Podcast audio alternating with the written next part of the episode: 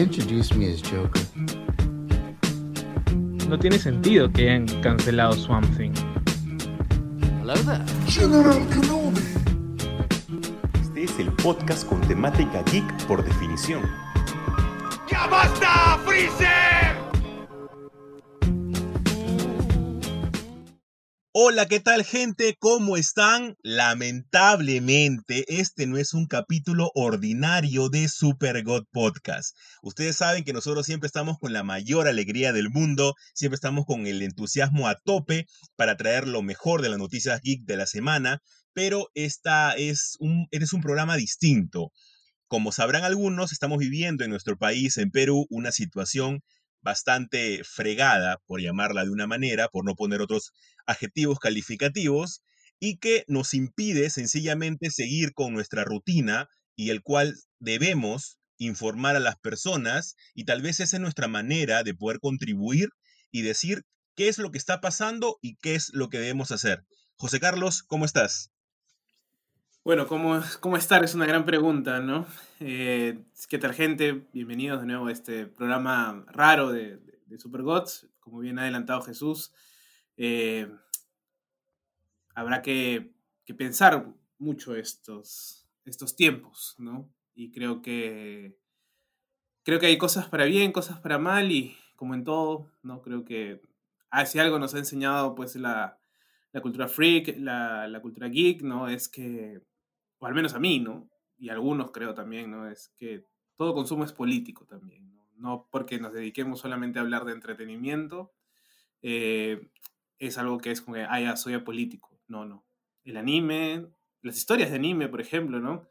Eh, son bastante políticas, aunque en, en, su mayoría quizás son un poco más asolapadas. Recordemos inclusive Full Metal Alchemist, ¿no? Eh, si quieren hablar un poco de fascismo, tienen a Shingeki no Kyojin, por ejemplo, ¿no? Este, hay, hay sus historias políticas porque creo que es, es inherente al hombre, ¿no? La música lo es, la literatura lo es. Y sí, quizás muchos sabrán y dirán, pues, ah, claro, José que siempre habla de esto, ¿no? Y que esto no es un mero entretenimiento y todo lo demás. Es que hay que aprender, o sea, lo que ha pasado esta semana en Perú, si tú me decías hace un mes que esto iba a pasar, yo no te lo creo. Y eso que a mí me gusta la ciencia ficción, la especulación y todo lo demás. Yo no te lo creo. Sí, para nada, para nada. ¿No? Entonces, uh -huh. esta semana en donde muchos hemos estado prácticamente al extremo de nuestra conciencia, porque no podíamos concentrarnos, no podíamos trabajar, no podíamos hacer nada, otros han tenido ataques de ansiedad, X cosas, porque es una semana en donde literalmente eh, todo estaba así como, no sé, volátil. Prendías una llama y todo se, se podría incendiar y se incendió. O sea, ¿me entienden? A eso, a eso voy. O sea, creo que, que hay que dejar de, de, de, pensar de que, ah, no, como solamente coleccionamos cómics y demás, o vemos películas. Y de o minimizar las cosas, claro. O sea, no, no, gente, hay que hacer un poquito de esfuerzo. No seamos, y acá me robo una, quizás una frase de, de alguien que no soy muy allegado, pero creo que, que, que, que lo resume bien, que es Marcos y Fuentes, ¿no? Yo, yo discrepo con él, lo conozco también, pero este, no seamos básicos. Sea, creo que eh, ser básicos es lo que nos ha llevado acá. Y si no es por el ejercicio de ciertos eh, viejos políticos, creo que ni siquiera íbamos a despertar de la manera como lo hemos hecho. Así que, así que nada, vamos a hablar en este episodio un poco de lo... Porque creo que además, creo que no sé si alguien se ha pronunciado en el mundo de, de, de, las del mundo geek, del mundo de los cómics, salvo por ahí alguna... Eso era lo que, lo que tal vez quería guardar para el final porque estoy un poco decepcionado tal vez con todo esto porque, eh, no sé, eh, sigo cuentas que sale una teoría, no sé, de, de, de Flashpoint y hacen 60 historias en menos de 24 horas. Sí, sí, en cambio, sí. ahora, ahora cuelgan un video y o ponen su foto en, en, negro y ya está, ya han contribuido, cosa que ya nos damos cuenta de qué pie cogíamos cada uno de ellos, ¿no? Pero José Carlos, la historia prácticamente está dividida en tres capítulos, de lo cual nosotros vamos a contar únicamente los últimos dos, ya uh -huh. que el primer capítulo sería Kuczynski, cosa que esa parte no vamos a explicar, sino vamos a explicarla eh, los dos últimos capítulos y básicamente eso se trata del programa del día de hoy. Sí, gente, así que, bueno, está en su libertad igual si si quieren escucharnos, yo diría que, que, por favor lo hagan, ¿no? Este, si en caso no tienen muy claro ciertas cosas que han pasado, o, o- o porque todo es muy rápido, todo ha sido tan acelerado que, que- que la verdad, pues, hay que, hay que tener como que multitasking para poder chapar así la idea y poder encontrar la correlación. Así que, así que eh, quédense y, y- y empezamos, ¿no? A ver, a ver, Jesús. Sí, eh, este es básicamente para que puedan entender todo lo que nos rodea totalmente traducido, totalmente puesto en lo fácil, para que se den cuenta de la situación que estamos viviendo los peruanos y también los que están afuera. Todo parte a partir de este 9 de, 9 de noviembre, en la que el proceso de institución del presidente peruano eh, Martín Vizcarra, por una presunta, y digo presunta porque eh, hasta que se demuestre no se puede realmente confirmar, incapacidad moral. ¿Esto qué se debe? A un supuesto eh, momento específico entre el 2011 y 2014, en la que él fue el, el- el regidor de Moquegua y supuestamente cometió un acto de corrupción. Y justo se filtraron cosas el 18 de, de- de septiembre, en las cuales varios colaboradores eficaces, que así se le llaman sencillamente a gente que filtra información, acusaban a Vizcarra de haber cometido esto mientras que era gobernador de, de Moquegua. Eh, se, le dice, se dice que Vizcarra eh, este, recibió aproximadamente 2.3 millones de soles eh, al conceder dos obras públicas al gobierno regional de Moquegua. Eh, luego, este 9 de noviembre, el presidente o expresidente Martín Vizcarra, ya después del pleno del Parlamento, se declaró incapaz moral. Es el término específico que se usa para decir que una persona sencillamente no está en la capacidad de poder gobernar un país porque sencillamente es una persona sin, sin ética, sin moral y que no debe estar en ningún tipo de posición política.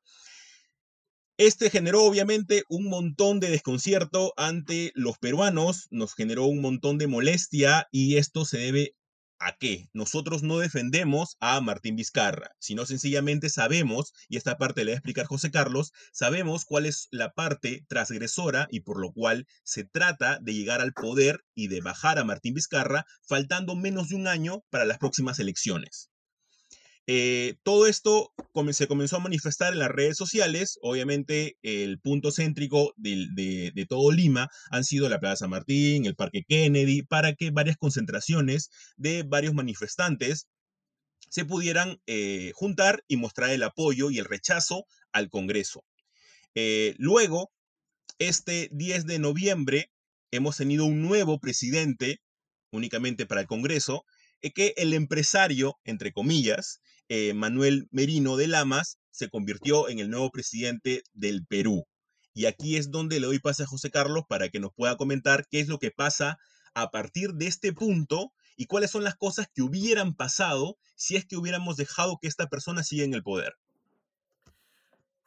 Menuda tarea la de, la de tratar de hacer una pequeña crónica de, de esto, ¿no? Sí, Sí, sin este, duda.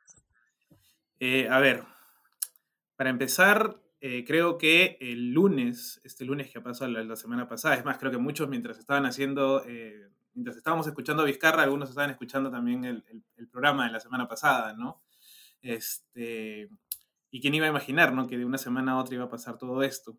Y este, pero bueno, el lunes que Vizcarra se presenta al Congreso y hace su, pues, su defensa, ¿no? Este, ante la vacancia, eh, según vemos, eh, esta idea de vacancia, segunda vacancia para Vizcarra, pues no iba a prosperar, ¿no? Pero Vizcarra lo que hace es pechar un poco al Congreso, diciendo que, o sea, no, no como que justificándose, pero sí diciendo como que, bueno, sí, he, sí he cometido eh, errores o crímenes, eh, pues que se me investigue, ¿no? Acá también hay, ¿cuántos? 68 congresistas que tienen lo mismo, ¿no? Y parece ser que eso fue la... la El detonante. la- el detonante de, de lo que en la tarde, pues creo que más de la mitad del Perú no lo creían, ¿no? Que en la votación, pues se llegó a la obscena cantidad de 105 votos, cuando necesitaban 70, no, 84, no, 85 creo, para vacar al presidente. Se llegó hasta 105, o sea, se, se vacó con 20 votos de más, una cantidad obscena, 19 en contra y uno que otra abstenciones, ¿no? Eh, esto representó pues la, la caída del régimen. Vizcarra habló en la noche, en las 9 de la noche, diciendo que bueno, pues que dejaba el, el cargo y que se iba a su casa y, listo, ¿no? Entonces, Esto, obviamente, por la manipulación de la Constitución y de los recursos, como la vacancia presidencial o la vacancia por incapacidad moral, que esta idea de vacancia e incapacidad moral está anclada en, primigeniamente a una idea de eh, capacidad mental. O sea, si una persona no estaba en sus cabales y era presidente o estaba viejito y, tenía demencia senil, no podía ser presidente, ¿no? Exacto. O, si estaba eh, de repente, no sé, así como a Velasco en su tiempo, él eh, perdió una pierna y tuvo que salir este, a retirarse, ¿no? En, en Chosica él no podía ser gobernante, ¿no? Entonces, también, esa, esa es la figura de una vacancia por incapacidad permanente, que en realidad sería por incapacidad permanente, ¿no? Pero estos congresistas, estos otorongos, como los llamamos, pues empezaron a manipular el recurso y lo que consiguieron fue que, el, como ya no teníamos a la segunda vicepresidenta, que era Mechita Araos, porque ella eh, renunció al cargo después de haber también intentado hacer un, golpe de Estado eh, cuando Vizcarra disolvió el Congreso en septiembre del año pasado. Este, ella asumió el cargo eh, de facto, pero no estaba reconocido porque ya los había disuelto. entonces, asumía pues la presidencia del, del Consejo, del Congreso, que está radicado pues en este señor Merino. Obviamente en un, una malversación de, del discurso y de, y de, las acciones. ¿no? Esto es lo mismo que pasó el año pasado en Bolivia, gente. Cuando pasó el, el problema con, con, Evo y su reelección y todo lo demás, y, fue eh, usurpado el poder por la presidenta del Congreso, Jenín Álvarez, creo que no me acuerdo, también fue lo mismo. Entonces, este, en ese momento la gente pues salió, salió a marchar, salió a, reclamar, hubo un, una acción de, impotencia o de simbólico, ¿no? De un chico, un joven que, le metió un puñete al vocero de, de, uno de los partidos eh, que, que, votaron a favor de la vacancia, en donde todo el mundo, pues, mira, lo celebraron, ¿no? Este, yo lo celebré también, dicho sea de paso. Este, pero de ahí, pues, vino el, el, la incertidumbre, vino el, ¿y ahora qué? ¿No? Pasó un día y Merino no, primero no, al día siguiente, pues Merino recibió la banda eh, la investidura, juró solo, porque nadie le tomó juramento, él se juró, así, yo, como, él puso la mano en la Biblia y dijo, yo juro, ¿no? Nadie le tomó el juramento. Y este, que debía haber sido el presidente del Congreso, en ese momento el, el que quedaba, que era Luis Vázquez o Álvarez, no Entonces, Valdés. Valdés, Luis Valdés, ¿no? Entonces, el, el problema viene acá que pasa un, un día prácticamente y no teníamos ministros tampoco. Y obviamente la gente del martes salió también a protestar, salió a marchar, salió a reclamar que no queríamos a Merino y que esto era un golpe de Estado, literal, ¿no? O sea, no al estilo antiguo donde puta, podía sacar a los, los, tanques, ¿no? Sino acá es un golpe de Estado mucho más, eh, llamémosle así, eh, actualizado. Organizado, claro. Organizado Vamos a ponerle como que más planeado. Claro, pero también ah, de una forma como que actualizado, ¿no? Es como que las guerras no son iguales hace 50 años y no son otro tipo de guerra, ¿no? Igual acá, claro. ya no sacas los tanques, sino simplemente orquestas un golpe desde el Congreso, ¿no? Eh, entonces, no teníamos ministros, eh, empezaron a ocurrir ciertos abusos, literales, abusos de poder por parte de los, de los, de, los, de la policía, ¿no? Recordemos que la policía eh, es una institución pues que no ha venido gozando de mucha popularidad en los últimos años, por más que se le haya querido plantear como primera línea en, en esta lucha contra el COVID, contra la pandemia también. Eh, son una institución que tiene grandes problemas de base, que tiene que refundarse, tiene que, que cambiar, tiene que ser así como, o poner un poco el chiste, ¿no? Como cuando Tobirama pone a los, a los Uchiha como policías, ¿no? De Conoja, ¿no? Este, refundar un poco esa, esa idea, ¿no? Esa idea de poder y de ejercicio del poder. Pero bueno, siguiendo un poco con esto, pues este, empezaron los enfrentamientos, se convoca una marcha eh, nacional para el martes, ¿no? Donde pacífica. Pacífica, obviamente pacífica. Y, es, y fue, uh -huh. fue pacífica, o sea, la gente estaba protestando, estaba ahí este, gritando, arengando, haciendo bulla, con carteles, por ahí estaban batucadas, ¿no? Hasta que en un momento, pues, eh, se ve, el, obviamente clarísimo, hay videos, que se tira una bomba lacrimógena al centro de la manifestación y obviamente empieza el caos, comienza la destrucción, ¿no? Este, comienza a, a, a separarse la gente, la masa, a, atomizarse y, también a, contestar. O sea, ni cortos ni perezosos también hubo. Y obviamente acá también hay un tema de que se contrataron, o no se contrataron, sino que se, usó un grupo de la policía llamado los Terna, que son personajes, pues, policías que, se visten de civiles, ¿no? Que para infiltrarse y poder eh, no levantar sospechas, ¿no? Cosa que ha sido una de las cosas que más me ha sorprendido, creo, en estas noticias, eh, saber la cantidad de personas que no saben el, de, qué significa el término terna. Yo no sé en qué clase de, mundo, qué clase de burbuja eh, viven.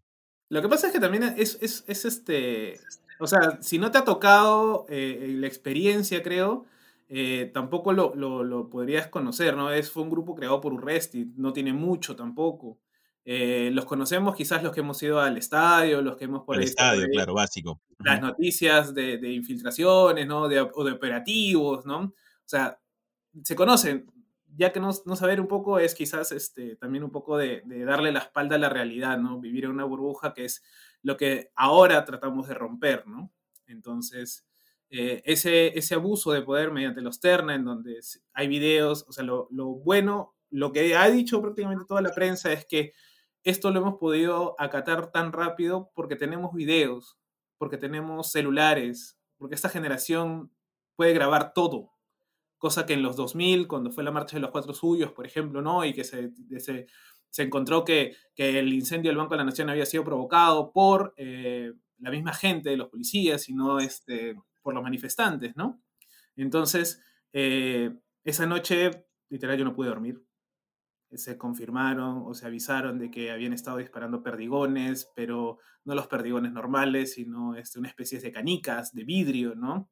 Eh, por ahí se decía que ahí había un muerto y, la verdad que, que no, o sea, no, no, no creo que es este, era, era ya de, de, terror, literal, ¿no? O sea, este, bueno, llegaron los ministros, este, los nuevos ministros que también, o sea, se supone que iba a ser un gabinete de ancha base o intento, ¿no? Pero la verdad que, ¿quién, ¿quién se iba a quemar? Nadie. Nadie se iba a quemar con un presidente golpista, nadie, ¿no? Tenía que ser alguien o bien este, que no tenga nada que perder o algo que, o, simplemente un ignorante que simplemente quería poder, ¿no? Como Sheput. Sí, o una, una persona sencillamente con hambre de poder, como tú dices, ¿no? Como, es el caso de, Juan Sheput, ¿no? El clásico ejemplo de alguien que no le importa ser un arrastrado y simplemente llegar a ser Sheput, eh, ministro, ¿no? Eh, llegaron los ministros también, nada que ver. Eh, fachos totalmente, o sea, todos eran fachos. Tener a, a Dialesio, que en, en salud, por ejemplo, que, no en salud, en educación, ¿no? que él había sido el ministro de salud simplemente cinco minutos para firmar el indulto a Fujimori y después largarse, ¿no? Y después este sencillamente estar encabezado por Antero Flores Araos, que es una persona, aparte de, ser un machista, es un ignorante, es el, tenemos el caso más fresco, que es el caso de Bagua, que tal vez ha sido el peor caso manejado en el Perú, en el cual el diálogo pudo haber primado y, murió muchísima gente inocente y que también estaba a manos de Antero Flores Arauz y que, y que lo vuelvan a elegir es sencillamente una broma. Era un insulto, ¿no? Es un insulto a la memoria, es un insulto a, la realidad, a la historia, ¿no?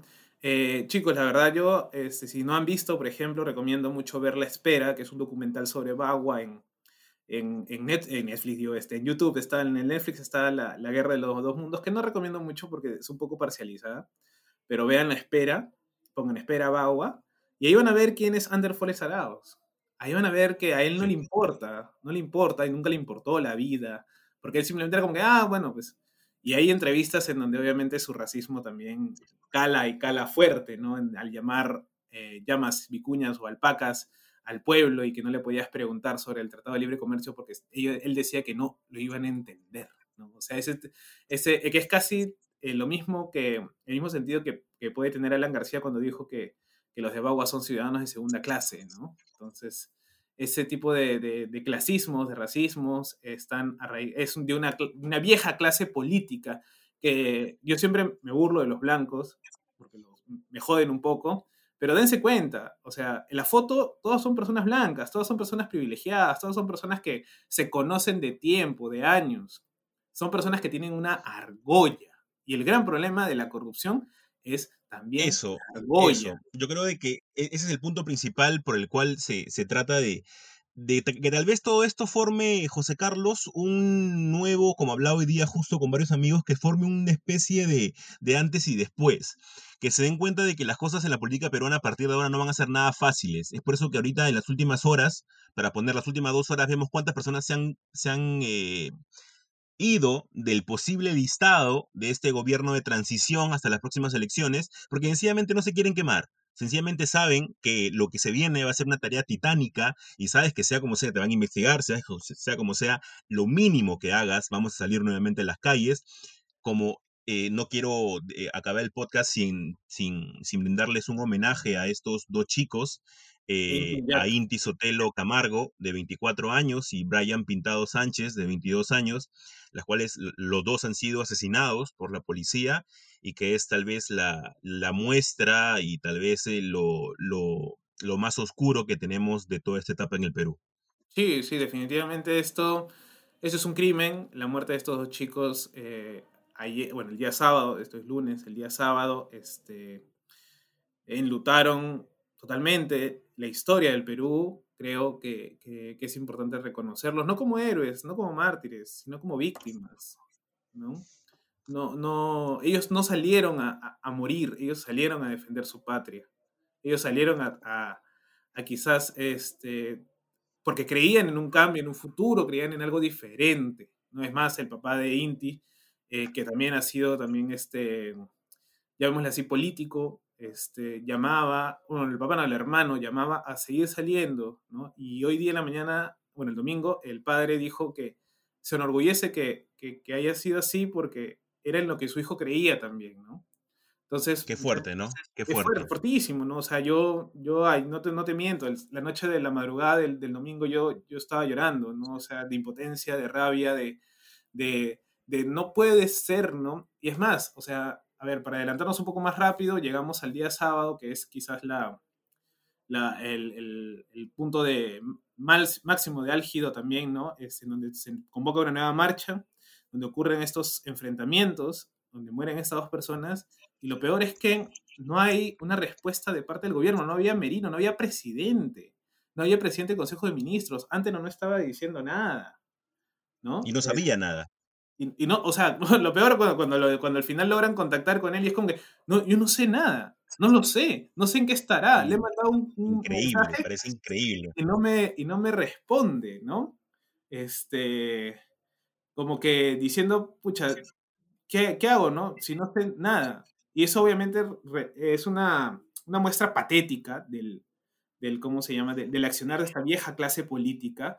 Esta, por eso le llaman los dinosaurios, ¿no? Lo- esto, los boomers, ¿no? Que no saben qué es un dejar en visto, ¿no? Y que creo que, que, que no tenemos que volver a ella, ¿no? Este, y bien como dice Jesús, esta vaina, eh, nadie se quiere quemar, lo cual es sumamente pendejo porque es como que, entonces, ¿qué gente tenemos en el poder, ¿no?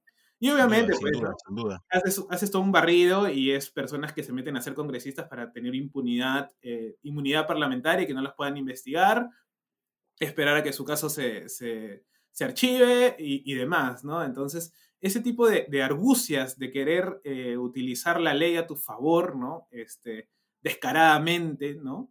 Y, y tener, Y pues, acá en, en- en adelante tal vez es lo que más debemos de tener en cuenta. O sea, lo que se espera ahorita, que estamos, mientras que grabamos el podcast, estamos esperando eh, todo el proceso, que es un proceso súper engorroso, para poder elegir un gobierno de transición y se pueda llegar a un nuevo presidente, nuevamente, de transición hasta las, hasta las nuevas elecciones. Y ahorita, gente, lo único que, que nosotros podemos decir por nuestra parte es que toca la parte más difícil, toca la parte de estar atentos, de investigar a todas las personas, de poder en las próximas elecciones tener sencillamente un método de investigación total a la persona que vas a votar, que no regales tu voto, sino que realmente votes con convicción porque tú crees en esta persona y porque prin- pri- principalmente un punto lógico, la has investigado. Y creo que eso es el punto principal que todo esto nos deja. José Carlos, unas últimas palabras para cerrar este pequeño eh, podcast. Sí, yo creo que- que hay que, como bien dices, investigar, pero también hay que, hay que tener memoria. creo que un gran mal de la, de la contemporaneidad es que al ser todo rápido, también nos olvidamos muy rápido de las cosas. Ya no hay novedad, entre comillas, siempre es como que asumimos que todo es igual. Eh, creo que hay que tener memoria, hay que tener en cuenta quiénes fueron los que organizaron esto, quiénes fueron los que crearon este, este vacío, este eh, vacío de poder, llamémosle así, en donde no hay algo claro, donde todo está volátil, en donde tranquilamente prendes un, un, fueguito y todo va a explotar de nuevo, ¿no? Este, comprometerse, sí, como ciudadanos, como personas de asumir una responsabilidad. Tu voto es una responsabilidad. Eh, no es que haya voto a, lo que salga, ¿no? No, es qué quiero yo para mi país. Por más que sea engorroso, por más que sea fregado, porque tenemos 24 mil, creo que, postulantes y partidos, ¿no? Por más que tengamos eso, tú, personalmente, tú, ¿qué quieres? Ya sea, si quieres, no sé, economía de libre mercado, libre, bacán. Si tú quieres una economía social, ¿no? Este, regida quizás por un Estado un poco más fuerte, bacán. Si eres de centro en donde tú dices, bueno, quiero un poco de ambos lados, ¿no? Este, también, pero tú investiga, tú busca, ¿no? Entendamos que esto, y obviamente yo personalmente como José Carlos, yo les digo, esos partidos de ahora que votaron a favor están muertos. No, no podemos volver a eso. Ellos buscaron ganancias, buscaron, como dicen, ¿no? A río revuelto ganancia de pescadores. Lastimosamente su red estaba con hueco. Bueno, mejor dicho, no, lastimosamente no. Eh, menos mal que su red estaba con hueco, que no pudieron llevarse nada. Porque imagínense que si hubieran eran siete o ocho meses en donde te desarticulaban una SUNEDU, que, que es literalmente un, una, pelear a la contra, contra el sistema que quieren ellos, las universidades Bamba, las universidades que simplemente están arriba de un chifa, ¿no? O que simplemente te damos bachiller automático y ya, ya no tienes un labor de investigación, no hay esa lucha que hemos tenido por parte de la SUNEDU, que tendrá, la ley universitaria tendrá todas las fallas que quieras. ¿Me entiendes? O sea, no es popular, no es para acceder eh, de libertad, mejor dicho, pero al menos te, te, empezó a cerrar universidades que no calificaban. Entonces, esa, esa lucha, esa lucha que tenemos que defender también, la lucha por los, en contra de los conflictos sociales, una lucha de cuidado del medio ambiente, tenemos una pandemia, el mundo se está acabando prácticamente, este, no, no me quiero poner un poco más apocalíptico, pero, pero la idea es eso, tener memoria, no nos olvidemos tan rápido de las cosas, no nos dejemos llevar tampoco por discursos del momento, ¿no? Yo sé que es una efervescencia, yo sé que es una emoción, pero no solamente por eso, porque si no, no va a haber claridad al final del túnel y necesitamos al menos una luz que nos dé estabilidad, al menos hasta llegar a las nuevas elecciones. O sea, vamos a tener, la broma es, ¿no? Gianluca Padula ha venido hace una semana y se va a ir con tres presidentes. sí. Eso puede ser broma, pero, brother, no, no es, es, es inconcebible. El patetismo de Antero Flores Araos, que representa esta clase política vieja, rancia, creo que la palabra es rancia, no puede seguir estando ahí. Como dijo Márquez y Fuentes, no cometamos los errores que hizo la generación de los cuatro suyos, de mantener a los mismos rancios, viejos, en sus cargos. Hay que hacerles pagar. Y eso es lo único que yo les voy a decir. Tengan memoria. Yo estoy muy afectado, yo estoy, de repente me, me escucharán un poco molesto, ¿no? Pero sí, estoy molesto, estoy con rabia. No, claro, y, con, y con, todo, el, con todo el, el derecho del mundo. Así que, gente, bueno, hasta acá yo yo es lo último que voy a decir. Por favor, cuídense y nos estamos escuchando pronto. Muchas gracias gente, cuídense mucho, por favor, traten de informarse, no se queden callados. Jesús, yo nada más tengo 20 seguidores, no importa, pero mientras que comuniques todo lo que tú realmente creas que es de valor, va a servir muchísimo, tenlo por seguro. Esperemos que para la próxima semana podamos tener un podcast tradicional, ya un poco con los ánimos y el estado de por sí calmado. Así que cuídense mucho, nos escuchamos la próxima semana.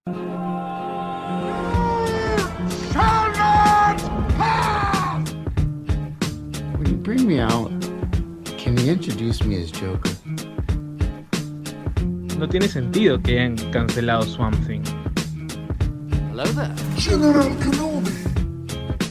Este es el podcast con temática geek por definición ¡Ya basta, Freezer!